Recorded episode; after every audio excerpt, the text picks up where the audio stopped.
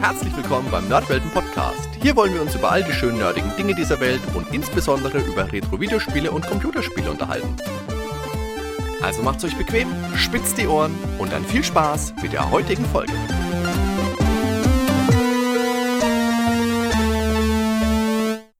Hallo liebe Zuhörer, so nach und nach haben sich ja mittlerweile einige schöne freundschaftliche Kontakte mit dem Return Magazin ergeben. Daher ist es mir eine große Freude für die heutige Episode abermals einen tollen Gast begrüßen zu können, über den ich mich sehr freue. Herzlich willkommen, Daniel Zandt. Ja, hallo Hardy, schön da zu sein. Ja, Daniel, schön, dass du heute da bist. Möchtest du dich den Zuhörern vielleicht erstmal vorstellen, einen kleinen Einblick zu deiner Person und zu deinem Gaming-Hintergrund geben? Ja, gerne. Also, ähm, manche kennen mich ja schon vom Return Magazin oder äh, vom Impressum dahinter. Ähm, mein Name ist Daniel Zandt, Baujahr 82. Ich bin der, ja, wie man bei euch in Deutschland so gerne sagt, der Ösi in der Redaktion. ähm, kommt genau. Quoten Ösi. ja, der muss auch immer sein. Die anderen Zeitschriften haben auch oft einen guten Ösi. Ähm, okay. Genau gesagt wohne ich in Wien, schon mein ganzes Leben lang. Äh, bin verheiratet, habe zwei Kinder, die bald äh, zehn sechs Jahre alt werden. Ja, und bin an und für sich schon immer der Technik verbunden gewesen. Also ähm, ich spiele schon seit meinem, ich würde sagen schon, schon immer, seit ich denken kann. Meine Eltern haben immer wieder irgendwelche Trikotronik-Spiele früher mitgehabt. Und ja, da ich gesagt, ich weiß jetzt aber nicht, ob es sich da tatsächlich um irgendwelche Game Watch von Nintendo handelt oder ob das irgendwelche Nachbauten waren. Und an und für sich ist es so, dass meine Gamer-Karriere dann ähm, durch irgendwelche Konsolen, die ich mit irgendwelchen Freunden oder äh, Commodore 64 bei Nachbarn vor Ort, ähm, dass ich da quasi in die größeren Geräte hineingewachsen bin und äh, NES-Kiosk im, in irgendwelchen äh, Supermärkten und so. Mhm. Ja, und irgendwann einmal haben wir von irgendeinem Nachbarn, also soweit ich mich erinnern kann, war das damals so, ein Atari VCS 2600 bei uns äh, zu Hause stehen gehabt, ewig lang. Ja, und äh, mit Titeln wie ähm, Miss Pac-Man oder Hero und Co. Also ja, bin ich da richtig hineingewachsen und hatte ziemlich viel Spaß damit. Und äh, da wollte ich natürlich mehr haben. Also äh, NES-Kiosk kannte ich, also ich wollte immer ein NES haben, Commodore 64, aber meine Eltern haben, oder die Eltern meines Bruders, der vier Jahre älter ist als ich und mir, äh, die wollten uns sowas eigentlich nie kaufen äh, irgendwann zu Weihnachten 1990 ähm, haben wir dann doch einen Amiga 500 erhalten mit, äh, keine Ahnung, einer Handvoll Raubmord kopierender äh, Spiele dabei, weil wir es damals ja nicht anders wussten. Und ja, in Amiga verdanke ich an und für sich ähm, sehr viel, weil die Spielebibliothek da ja immens riesig war und das Herankommen an, wie schon leider erwähnt, an, an Raubkopien ziemlich einfach war. Und ja, ich mir äh, dadurch einen ziemlich großen Überblick über ähm, Computerspiele geschaffen habe damals. Ja, ansonsten war es dann so, dass dann auch irgendwann mal ein Gameboy ins Haus musste, weil den ja an für sich jeder hatte. Dann kam ein Super NES und ja, und dann an für sich alles, was irgendwie Rang und Namen hat im, im Videospielbereich. Also Nintendo 64, ähm, Dreamcast, Sega Saturn, Geo Pocket und sogar ein Philips CD habe ich mal eine eigen genannt. Okay. Ja, also das jetzt mal dazu, wie ich da überhaupt zu den Spielen komme. Mhm. Ähm, was ich jetzt ausgelassen habe, war ja ein bisschen mehr über mich persönlich zu erzählen. Also wie schon gesagt, ähm, Technik und Computer waren mir irgendwie immer schon äh, also sehr vertraut. Also ich wollte immer irgendwas mit Computern machen, beruflich. Hatte aber natürlich keinen Platz und was sich alles damit anstellen lässt. Ähm, ich hatte tatsächlich einmal dann das Glück mit äh, 15 Jahren, dass es in Österreich, das war 1998, den äh, Lehrberuf als EDV-Techniker, wird heutzutage als IT-Techniker bezeichnet, ähm, dass es den gegeben hat und dass ich die Chance hatte, dort ja, äh, Fuß zu fassen und die IT im groben, oberflächlichen Stil kennenlernen durfte. Das heißt, ähm, vom Programmieren über Netzwerktechnik, über Softwaremanipulationen, Hardware etc. etc. war da an für sich alles dabei. Und dem bin ich beruflich bis heute treu geblieben. Also äh, ich arbeite bei einer Subfirma der österreichischen Sozialversicherungen und äh, ja, macht dort ähm, großteils äh, First Level Support. Das heißt an und für sich von der Arbeitsplatzausstattung bis zu äh, kleine Hilfestellungen und so weiter. Also in dem Bereich mache ich alles, ähm, teilweise auch Second Level Support wie User Administration. Ja, und das macht mir ziemlich viel Spaß. Okay, schön. Ähm, wie ist es denn da dazu gekommen, dass du bei der Return gelandet bist und wie lange bist du da schon mit dabei?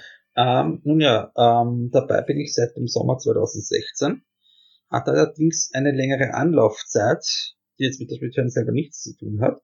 Ähm, ja, wie schon erwähnt, ich bin ja sehr Computer- und Videospiel begeistert und wollte eigentlich immer irgendwas tun, was mit meinem Hobby auch zu tun hat. Also nicht nur beruflich Computer reparieren und alles, was dazugehört, sondern einfach auch eben von meinem Hobby irgendwas den Leuten mitteilen, was mitgeben, weil äh, Wissen kann sich nicht halbieren. Nur ich habe mir nie was Passendes gefunden. Ich meine, ich habe natürlich mehr Hobbys als Videospiele, aber auch da habe ich mir irgendwie nichts gefunden. Und ich habe immer die Augen offen gehalten mit, okay, gut, äh, gibt es ja irgendwelche Facebook-Seiten, Webauftritte oder so, die irgendwie Unterstützung brauchen. Da ist aber nie was zustande gekommen. Auf die Idee, dass ich irgendwie bei einer Zeitschrift äh, anfragen sollte oder so, auf die bin ich persönlich nicht gekommen. Ähm, liegt unter anderem daran, weil ja meistens ein großer Verlag dahinter ist und die meisten das hauptberuflich machen und halt auch die Entfernung zu den großen deutschen Verlagen nicht gegeben ist. An die Return habe ich bis zu dem Zeitpunkt nicht gedacht. Das mit der Return kam dann zustande mit der, ich glaube, es war die Ausgabe Nummer 25, die ich dann mal zufälligerweise bei uns am Kiosk gesehen habe. Also ich kannte Return vor schon, ich hatte nur keine einzige Ausgabe und habe sie dann bei uns am Kiosk gesehen dachte mir, hm, das sieht ja richtig nett drin aus, die Themen sprechen mich mal wieder an, ich nehme sie diesmal mit. Und ähm, drinnen war eben zum äh, Thema Ausgabe 25. Da hat der Frank Erstling, der Herausgeber, einen Artikel geschrieben, ähm, so bezüglich gewisser Abläufe etc. etc. Und am Schluss, oder was mittendrin, ich glaube am Schluss stand dann so mit, ähm, die Return sucht immer wieder Leute, ähm, die sie gerne unterstützen möchten. Und da dachte ich mir, okay, gut, wirkt so, als ob die jetzt nicht nur Profis brauchen, so, sondern vielleicht auch Quereinsteiger. Und da habe ich mal hingeschrieben. Und der liebe Frank hat mir dann auch mitgeteilt, was er für Leute sucht. Und da war eine Position dabei im organisatorischen Bereich, die mich sehr angesprochen hat, äh, nämlich die des ähm, Gastredakteurbetreuers. Das heißt, ähm, an und für sich hat der Frank bis zu diesem Zeitpunkt die ganzen Gastredakteure mitbetreut, neben seinen an allen anderen Tätigkeiten, die er hat. Und das ist meiner Meinung nach nicht einmal wenig. Und eben die Gastredakteure brauchen halt auch viel Zuwendung und vor allem die brauchen auch Antworten. Also wenn der Frank einmal zwei Tage nicht kann, dann ist das halt schon ein bisschen unangenehm. Wird, dafür bin ja jetzt ich da. Ähm, ja, also, wird also er hat mir gesagt, unter anderem mitgeteilt, dass er solche, so jemanden sucht. Und ich meinte, ja klar, können wir gerne mal probieren. Ich, ich schau mal rein. Und ja, drei Jahre später bin ich noch immer dabei, wie man sieht. Okay. Aber hast du denn vorher irgendeinen Hintergrund als Schreiber gehabt? Also hast du mal irgendwie einen Artikel geschrieben oder vielleicht mal privat irgendwas aufgeschrieben? Äh, nein, gar nicht. Ähm, es ist tatsächlich so, dass ich nicht einmal irgendwie für mich selber was zusammengeschrieben habe. Und okay. ich selber sehe mich jetzt auch nicht als großen Schreiber an.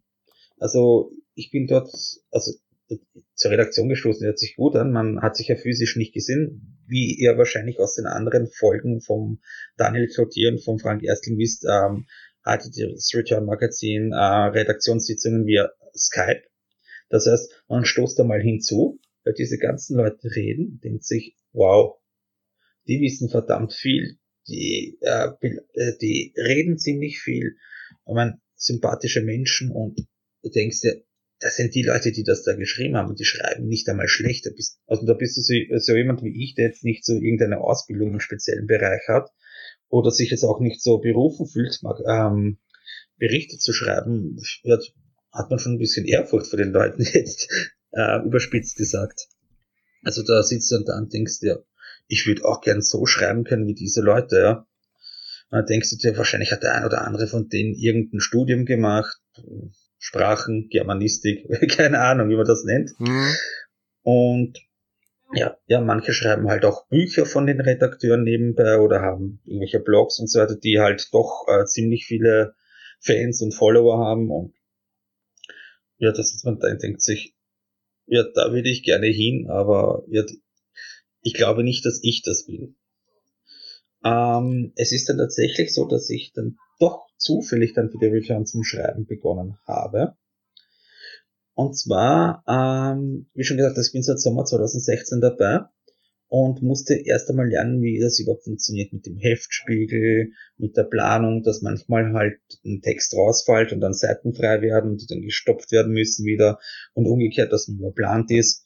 Und dann gab es tatsächlich mal einen Zeitpunkt, wo der Frank meinte mit, wir brauchen einen Text. Nur äh, haben wir niemanden gefunden, der uns ad hoc irgendeinen Text zuschickt. Und ich bin dann da gesessen und dachte mir, hm, für einen Lückenfüller könnte es erreichen. Und dann habe ich mir einen Gedanken gemacht, über was würde ich gerne schreiben, was würde ich gerne lesen. Und habe mal so ein, zwei Absätze geschrieben und dann, ja, tags darauf dem Frank zukommen lassen, so in der Richtung wie du. Ähm, ich, ich weiß, wir haben da noch ein paar Seiten frei und falls sich tatsächlich niemand findet, würde ich gerne mal probieren, ob das überhaupt das wird. Hier lese mal die zwei Absätze. Und der Frank schrieb mir dann zurück, so in der Richtung wie, oh wow. Er ist, also, äh, wie soll ich sagen, er war ziemlich angetan davon, ja, also, also angetan. Er war überrascht, ja. Und, und hat mich dazu ermuntert, weiterzumachen und dass wir dann mhm. weiterschauen. Und das habe ich dann auch gemacht. Und diesen Text habe ich dann ähm, quasi in Frank übergeben und der war dann tatsächlich geplant, allerdings wurde er dann tatsächlich wieder rausgenommen, nach hinten geschoben, weil wir uns tatsächlich dann einen anderen Artikel gefunden haben, der zeitpassender war.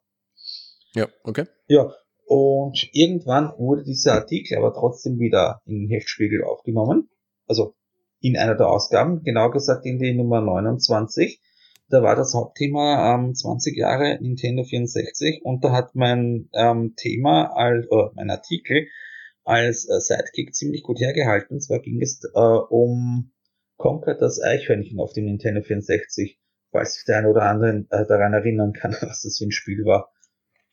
Also wenn ich den Namen höre, bin ich immer versucht, The Great Mighty Pooh anzustimmen, deswegen halte ich mir jetzt schnell den Mund zu und du redest weiter. A Great Mighty Pooh ist aber sehr kultig. The Great Mighty Pooh. Mir ging's weiter and I'm gonna throw my shit at you. Soweit ich mich erinnern kann. Um, ähm, ja, so geht's.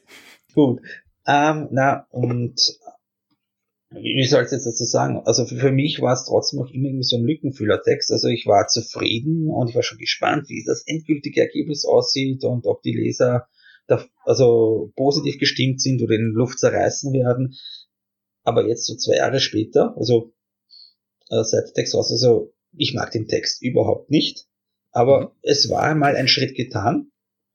Und ja, es hat mir Spaß gemacht und wird das Feedback war jetzt ähm, wie soll ich jetzt sagen, nicht negativ, hört sich jetzt negativ mhm. an, ähm, sondern ja, also es gab schon Leute, die mochten den Artikel und das hat mich dazu ermuntert zu sagen, okay, gut, das kann ich sicher besser. Das mhm. war noch nicht die Spitze des Eisbergs. Ich werde sicher noch einmal für die Return schreiben. Und in der Ausgabe darauf, in der Nummer 30, war es dann tatsächlich so, dass die Chance ergeben hat, einen Crossover-Artikel zu schreiben. Also für die Leute, die das jetzt nicht wissen, Crossover-Artikel in der Return heißt, ähm, es gibt einen Arcade-Automaten und ja, eine Handvoll Heimumsetzungen. Und man schreibt halt mal über den Arcade-Automaten, über die Eigenheiten, über das Spiel selber, Story und so weiter und geht dann auf jede einzelne Heimumsetzung ein. Quasi die mhm. Unterschiede und die Nachteile im Vergleich zur Arcade-Version. Und ja, da habe ich mir äh, Tubin ausgewählt, weil ich das eins der vielen Spiele auf dem Amiga 500 war, um jetzt wieder auf diese riesige Spielebibliothek zu kommen, was mich was mich einfach, ja, es, es war sehr, sehr positiv in der Erinnerung, also auch von den Farben, von der Musik und so. Ich dachte mir, nein, Tubin gibt es Arcade und ich werde mich, mich jetzt diesen Themas an, äh, widmen und ich werde jetzt einen super tollen Bericht schreiben. Und mit dem war ich sehr, sehr zufrieden. Ja, und dann kam halt eins zum anderen, der Ausgabe darauf hatten wir einen Bericht über Hermes von Retro Guru. Weiß es nicht, ob dir das was sagt, Hardy?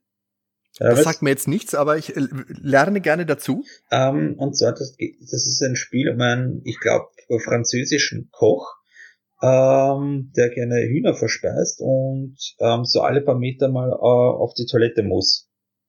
Okay. Ziemlich witzig. Also von, aus dem Hause Retro kommen nette Sachen und ähm, den Head auf Retrogore in Shazad Sahib, den ich jetzt auch mal grüßen möchte, ähm, der ist auch Österreicher, also jetzt kein Wiener, sondern aus Salzburg, 300 Kilometer von mir entfernt. Äh, den habe ich Jahre davor schon mal persönlich getroffen und fand ihn sehr sympathisch. Und da war dann so mein Vorschlag, äh, wir haben Hermes drinnen, es ist ein ziemlich auffälliges Spiel. Retro Guru ist halt in der äh, Szene äh, schon sehr bekannt und gefragt ich würde gerne einen Hintergrundbericht gleich über die Firma machen, wenn wir schon mal ein Spiel von denen bei uns haben. Ja, und dann habe ich die Zusage erhalten und der Frank meinte auch gleich, so, wenn du den Schasser dann mal persönlich siehst, dann habe ich zufälligerweise in dem Zeitraum auch mal getroffen, ähm, mhm. dann mach auch gleich mal ein Interview. Ja, dann hatte ich mal wieder vier Seiten oder fünf Seiten waren es äh, geblockt und auch da war ich an und für sich sehr zufrieden mit dem Endergebnis. Und ja, Jetzt schaue ich halt, dass ich ähm, in jeder Ausgabe sowas wie meinen kleinen Teil dazu beitrage, ja, was drinnen zu haben. Und, äh, es erfüllt mich doch sehr mit Stolz, hm, was das Schön. Ja.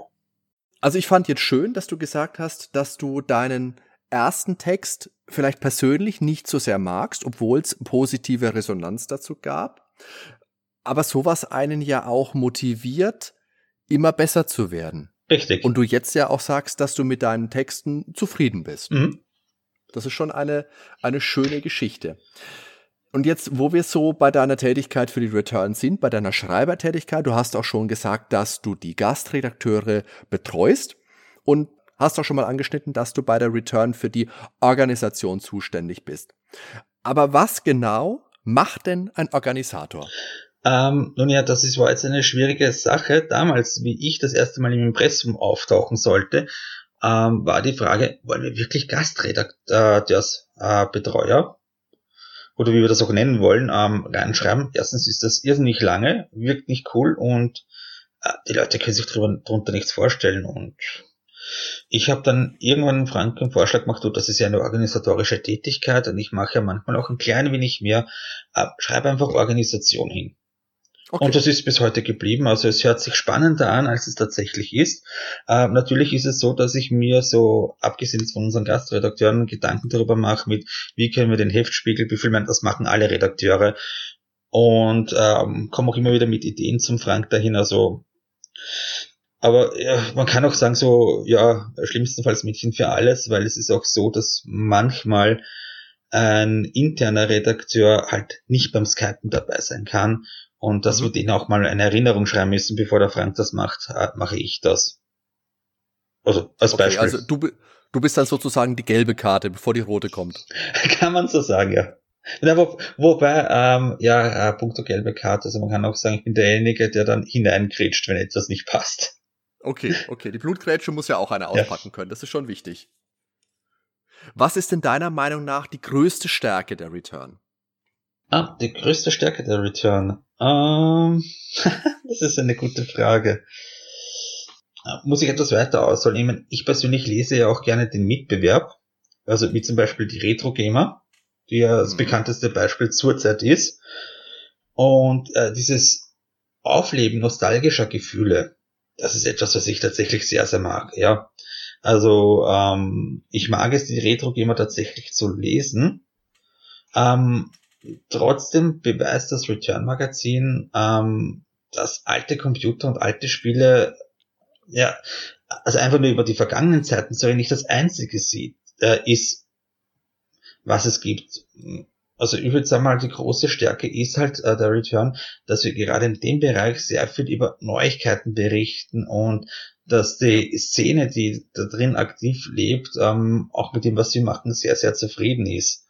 Was die Return halt generell ausmacht, ist, meiner Meinung nach ist es sehr, sehr wichtig, vor allem bei Leuten, die das jetzt, äh, so wie wir das machen, ähm, dass wir das ja so ein bisschen aus Ruhm und Ehre machen, würde ich jetzt einmal sagen. Also wir haben keinen großen Verlag, keinen typischen äh, Büro-Redaktionsalltagsdruck, den halt wohl andere Magazine haben. dass wir irgendwas Bestimmtes liefern müssen oder ja, man, merkt, dass die Redakteure trotz, ähm, dass da ein bisschen Freizeit ähm, drauf geht, mit Liebe bei der Sache dabei sind.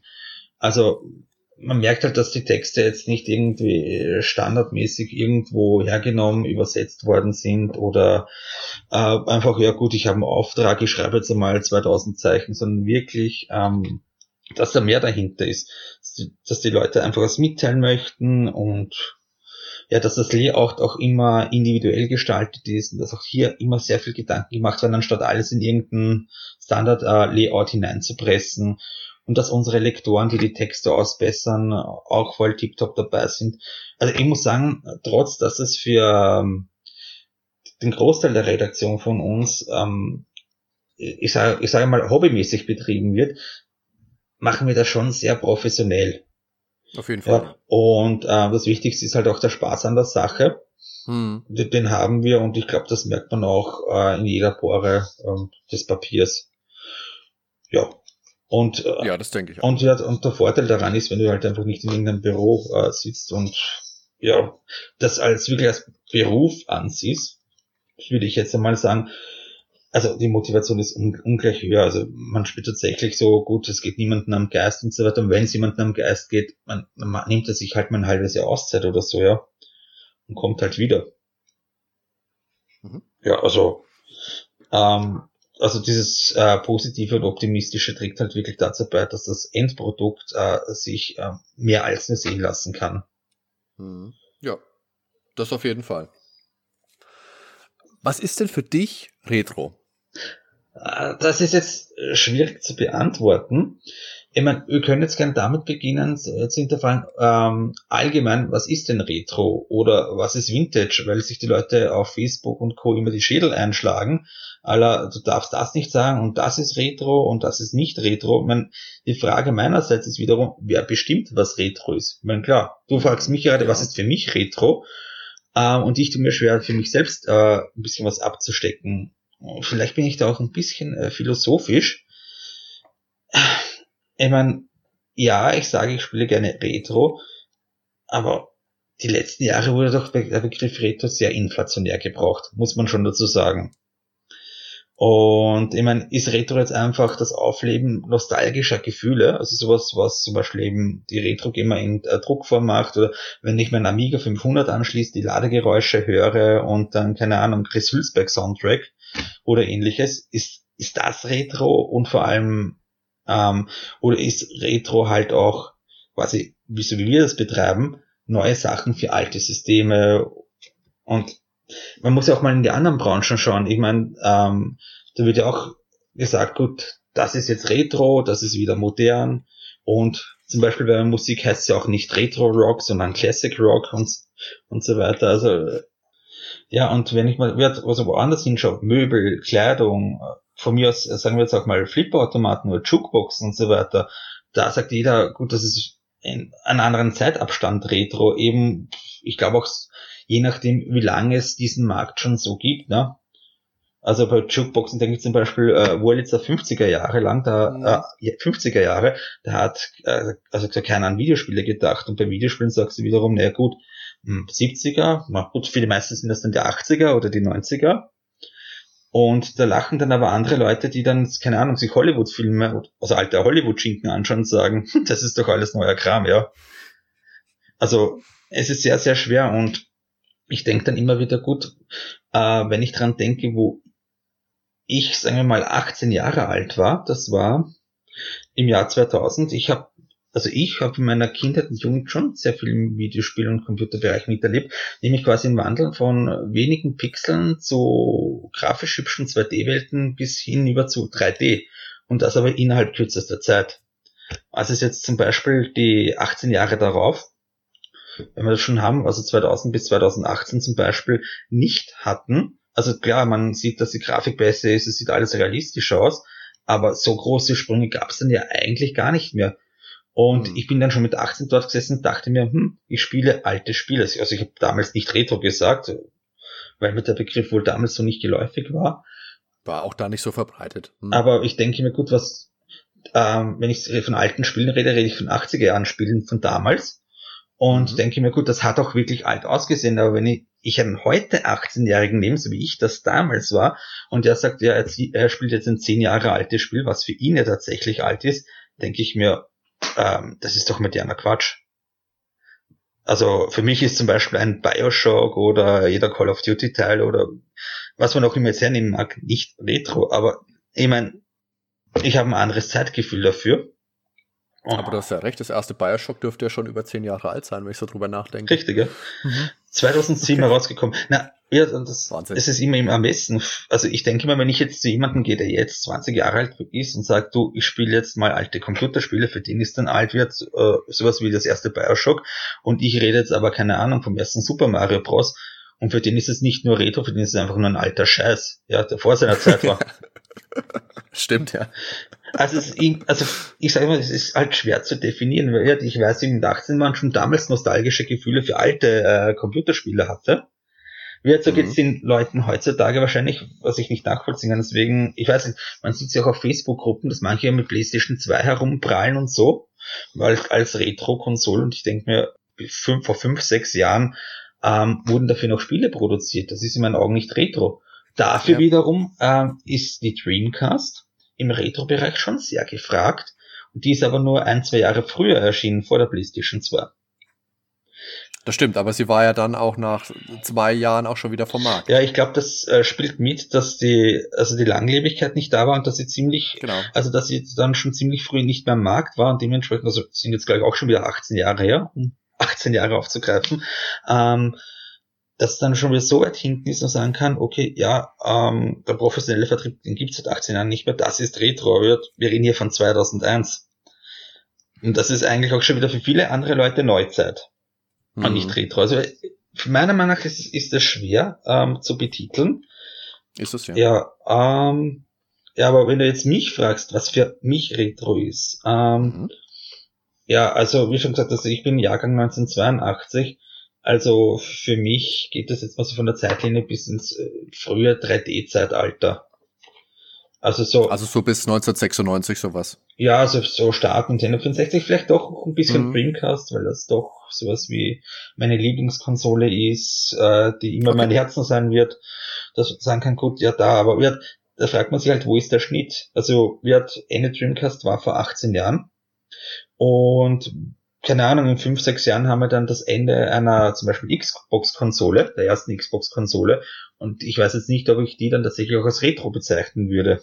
Hm. Aber ich glaube, das liegt auch daran, je älter man wird und umso schneller die Zeit für einen persönlich vergeht, umso anders ist das Zeitgefühl. Also für, für mich ist es jetzt einmal dort irgendwo abgesteckt, so 1996 bis 1998 herum. Mhm. Ja. Ähm, ja, das nur mal dazu. Okay, du hast jetzt schon angeschnitten, was dich an den alten Spielen und Systemen so interessiert, so reizt. Möchtest du das noch ein bisschen ergänzen? Ähm, ja, also was für mich total wichtig ist, wenn ich etwas sehe, ist dieser individuelle Stil den, und der individuelle Charme, den alte äh, Spiele oder auch jetzt äh, neue Spiele auf alten Systemen ausmachen. Also wenn man, keine Ahnung, ähm, Bild sieht von äh, Terrican, von Super Mario Bros., äh, von irgendwelchen Atari 2600 Spielen, dann weiß man ganz genau, das ist es. Und man hat auch schon wieder diese minimalistischen Chip-Geräusche im Hintergrund, die zum jeweiligen Spiel gehören. Oder die Musik, also wirklich dieses, äh, also du hast es vielleicht 20 Jahre lang nicht angefasst, kannst aber trotzdem noch äh, die Musik, wie schon gesagt, von einem Super Mario Spiel äh, mit ähm, düdeln, keine Ahnung, mitsingen, wie man das jetzt auch immer bezeichnen will, Klar. ja. Ähm, ich habe das jetzt letztens bei mir gesehen. Ich habe letztens eingeworfen, zufälligerweise genau, weil ich mich das interessiert hat, Paperboy. Ja. Und ich, ja, ich glaube, ich habe das Ding 25 Jahre lang nicht mehr aktiv irgendwo gesehen. Und auf einmal diese Musik. Und ja, gleich wieder äh, mitgemacht. Auch gleich wieder da. Ja, ja und man, ja. man kennt auch sofort die Geräusche wieder, wenn man mit der Zeitung die Fensterscheiben einschießt und und den Unfall macht und also Unfall baut. Ah. Mhm. Ja.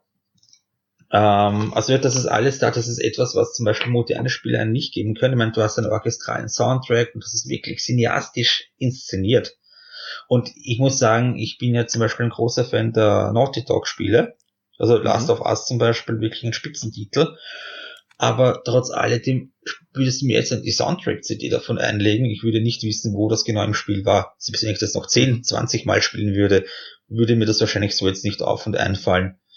Einfach, ähm, weil, ja, orchestraler Soundtrack hin oder her, aber diese äh, Schlichtheit und Einfachheit und auch die Begrenze, die man damals hatte, also dieser Charme, der, der da durchfließt, also das ist schon etwas, ja, wo, wo ich sage, also, also ich liebe es, ja. Also ich habe mhm. viele Shirts mit Pixelmotiven und ähm, ja, und ja, schaue auch immer wieder, dass ich irgendwelche Soundtracks bekomme, die halt ähm, an damalige Zeiten erinnern. Da gibt's ja so einiges. Na, also das ist etwas, ähm, dem ich wirklich sehr viel Positives abgewinnen kann. Du hast jetzt erzählt, dass das Streamcast vielleicht deine Lieblingskonsole sogar mhm. ist.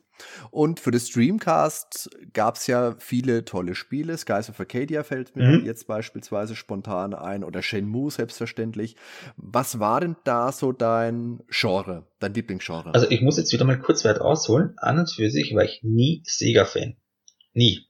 Also ich war der typische Nintendo-Fanboy.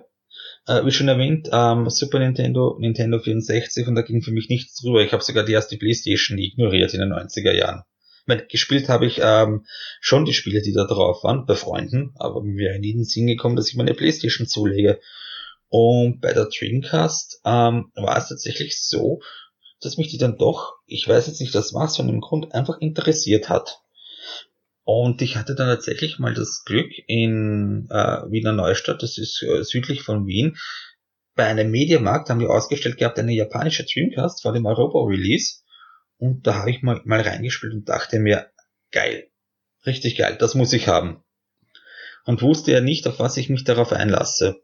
Und dann hatte ich eben meine äh, PAL Dreamcast zu Hause und ja, die Spielebibliothek wuchs und wuchs, einfach weil so viele tolle Titel drin ähm, darauf programmiert worden sind.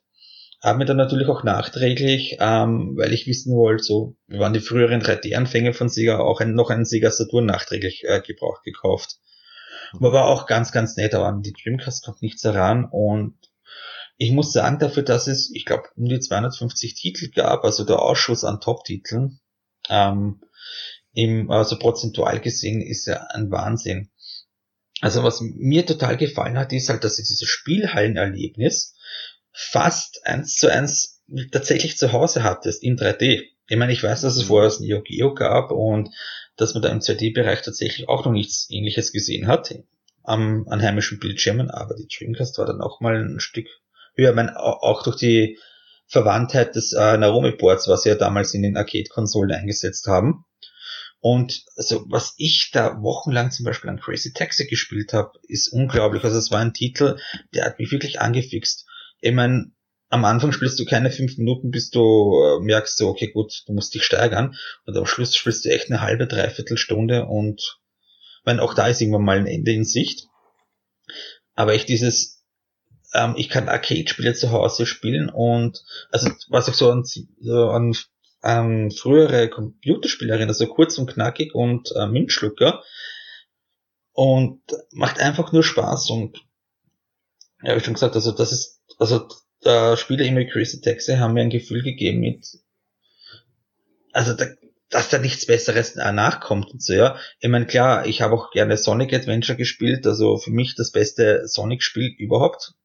Was? Ja, ich weiß, die 2D-Sonic-Fans werden mich jetzt linken, aber ich, der erste Sonic Adventure ist etwas, das ich immer und immer wieder spielen kann.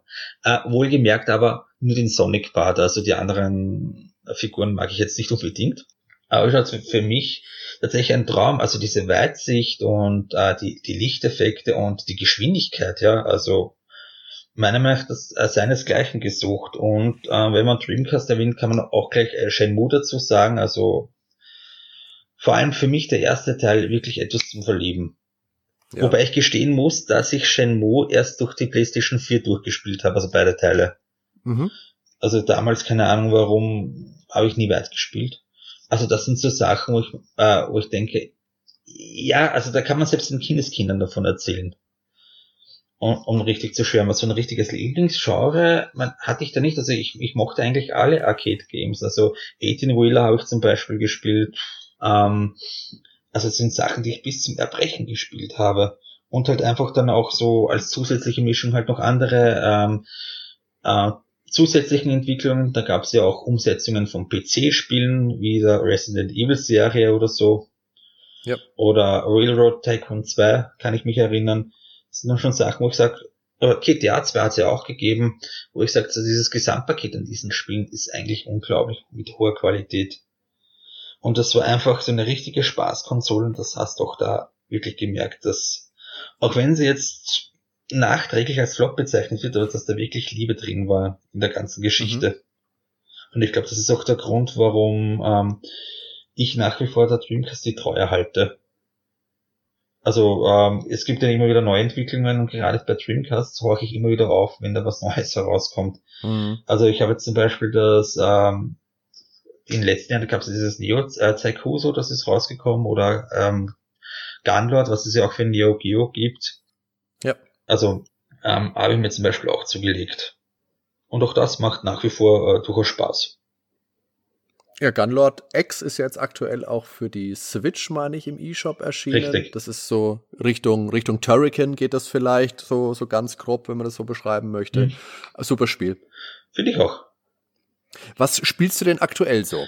Ähm, aktuell, man, es ist so, dass ich glaube, das kennt dann für sich jeder Spieler, der diese großen, also diese aktuellen neuen großen weite Weltspiele äh, spielt, dass sich ein Backlog leider aufstaut Oh ja. Und ja, es ist so, dass ich früher tatsächlich immer wieder Spiele gestartet habe, dann bis zur Mitte gespielt habe und dann gar nicht fertig, was ich dann immer extrem schade fand, vor allem wenn sie eher storylastig waren. Also ich habe mir mittlerweile angewöhnt, tatsächlich eins nach dem anderen zu spielen, vielleicht mittendrin dann noch kleine Häppchenspiele. Und also aktuell ist es so, dass ich Spider-Man auf der PlayStation 4 äh, versuche auf 100% zu bringen. Okay. Das möge mir gelingen. Ambitioniert, ja.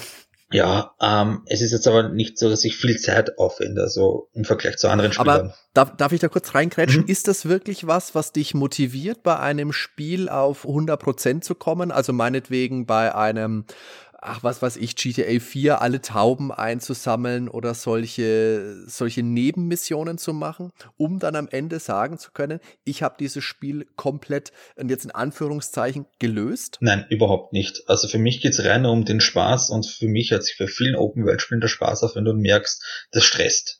Also was ja. ich immer lese an okay. Leuten mit, uh, ich brauche jetzt 100 Stunden Spielspaß, das sind dann die, die was ähm, doch wohl ein bisschen mehr Freizeit haben als ich. Also ich wende vielleicht so eine halbe Stunde pro Tag dafür auf. Also das würde bei mir nie und nimmer funktionieren. Entsprechend spiele ich mhm. natürlich länger als andere Leute an großen Spielen. Ähm, aber du merkst halt bei den Leuten, die dann wirklich weniger Zeit haben, wie die da Stress, dass sie das überhaupt irgendwo mal äh, fertig spielen oder so, die sagen, oh Gott, mit was beginne ich als nächstes und schaffe ich das heute überhaupt und ich habe ja gar keine Zeit dafür und das im Endeffekt macht das dann keinen Spaß.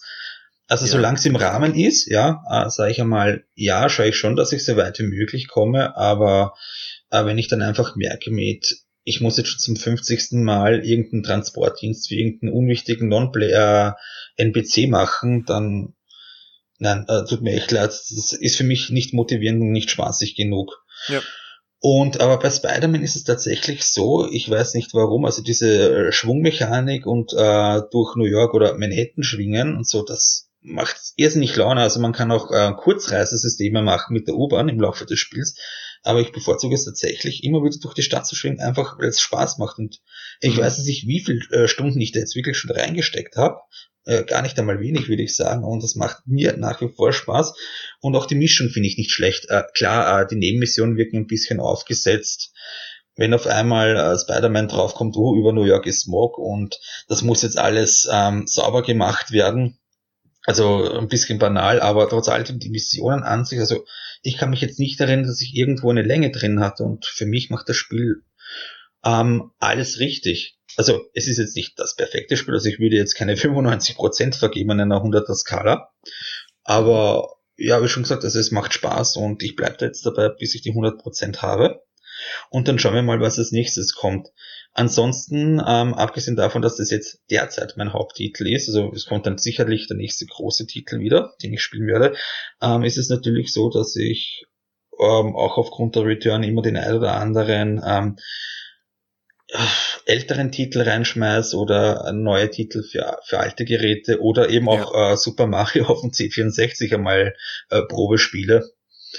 Also ja, das ist natürlich auch drinnen, aber derzeit mein äh, Fokus bezüglich Spielen ist die PlayStation 4 und dort jetzt derzeit Spider-Man. Jetzt schlagen wir den Bogen mal wieder zurück zu Return, nachdem du sie gerade nochmal angeschnitten hast. Mit dem Frank habe ich ja auch schon mal ein Gespräch geführt. Da hat er die große Jubiläumsfeier angekündigt, mhm. weil die Return ja bekanntermaßen dieses Jahr ihr Zehnjähriges feiert, am 28.09. Mhm. Kannst du uns da inzwischen vielleicht auch schon ein paar neue Infos geben, was uns da so erwartet? Äh, leider überhaupt nicht. Also ähm, nicht mehr als was der Frank bereits selber angekündigt hat. Ähm, es ist natürlich so, auch wenn jetzt, wie wir vorher festgestellt haben, ähm, die Bezeichnung meiner Position Organisation heißt, äh, bin ich da nicht ins Organisatorische eingebunden, weil es eben nicht zu meinem Bereich gehört. Ähm, ja, das Einzige, was ich dazu sagen kann, ist, ähm, jeder, der interessiert daran ist, oder überhaupt jeder Return-Leser und vielleicht auch jeder Hörer deines Podcasts, ähm, sollte trotzdem vorbeischauen. Also ich kann das jeden Hörer nur ans Herz legen. Also äh, Frank wird sicher ein nettes Rahmenprogramm ähm, zusammenfassen und äh, wie oft hat man die Chance, ähm, das Return-Team äh, oder zumindest einen großen Teil davon ähm, selbst anfassen zu können. Wobei natürlich auf Diskretion Wert gelegt wird. Ach so, schade. Ähm, das findet in Dortmund im Binarium statt. Ich muss jetzt selber gestehen, ich war noch nie in Dortmund. Ich meine, als Österreicher tut man sich halt ein bisschen schwer, so aus diesem kleinen Land herauszukommen. Das seid ihr verziehen. Danke. Ähm, aber soweit ich weiß, liegt das äh, ziemlich zentral, also für alle, die auch noch nie in Dortmund waren. Er hat auf jeden Fall eine sehr gute Anbindung. Ja, also, also ich werde schauen, dass ich äh, auch vorbeikommen kann und äh, mit dem restlichen Team, mit unseren Lesern und überhaupt allen Anwesenden Spaß zu haben. Schön.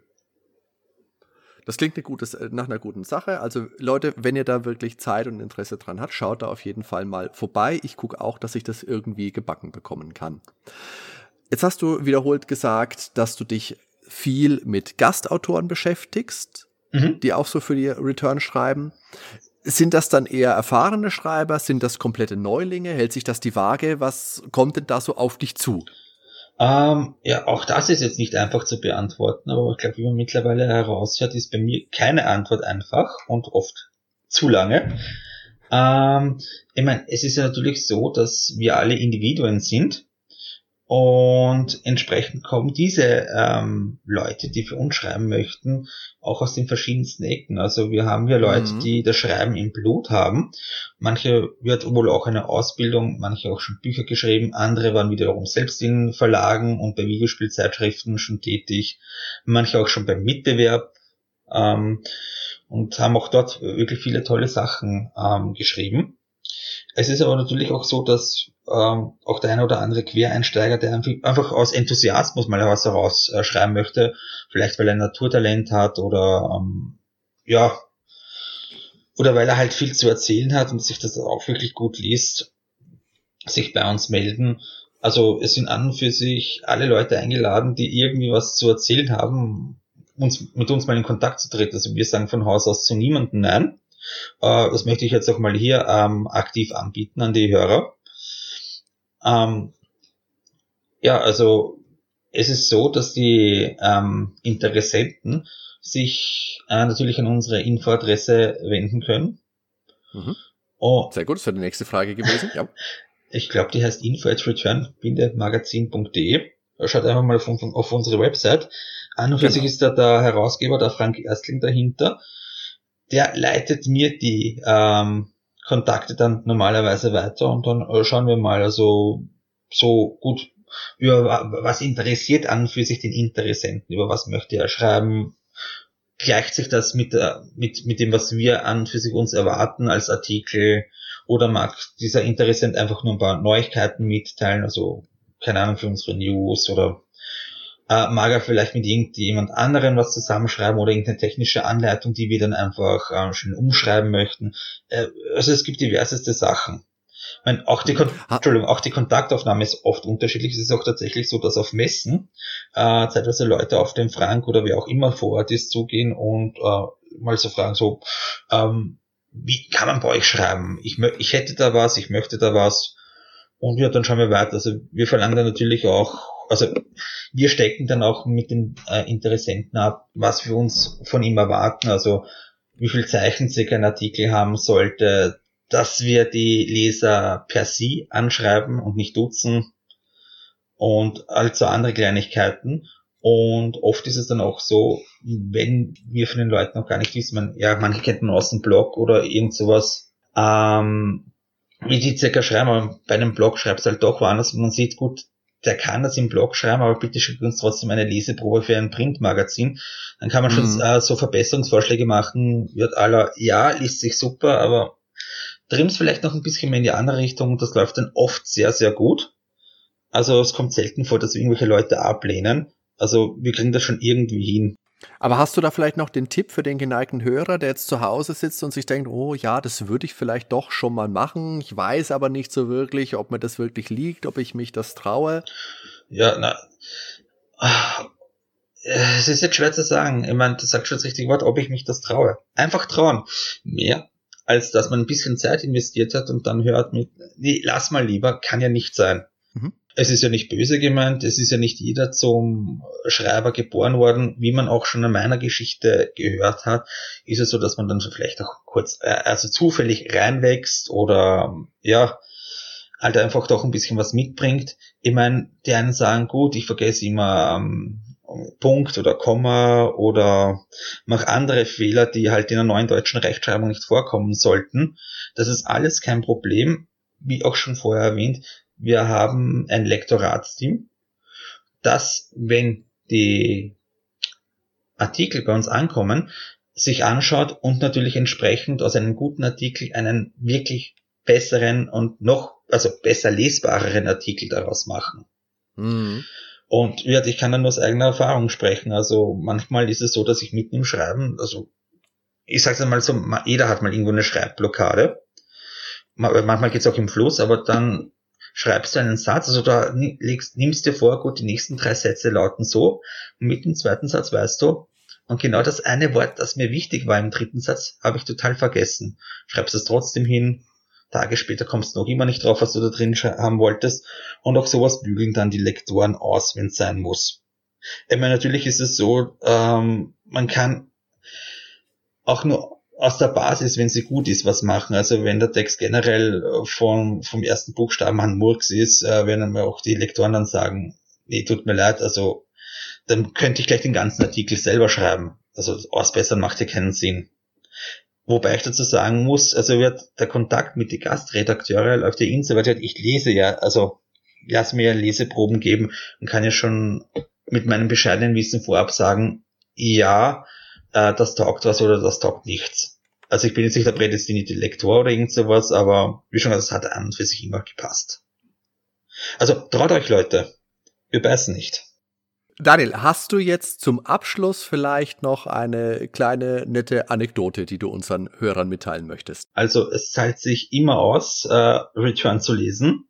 Und das sage ich nicht nur, weil ich äh, da ähm, da drinnen bin selber und eben Vorteil habe, dass dann auch meine Texte gelesen werden und Wissen verteilt wird, ähm, sondern wirklich, weil ich weiß, mit wie viel Herzblut die ähm, Kollegen, Kolleginnen und auch die Gastredakteure da rangehen.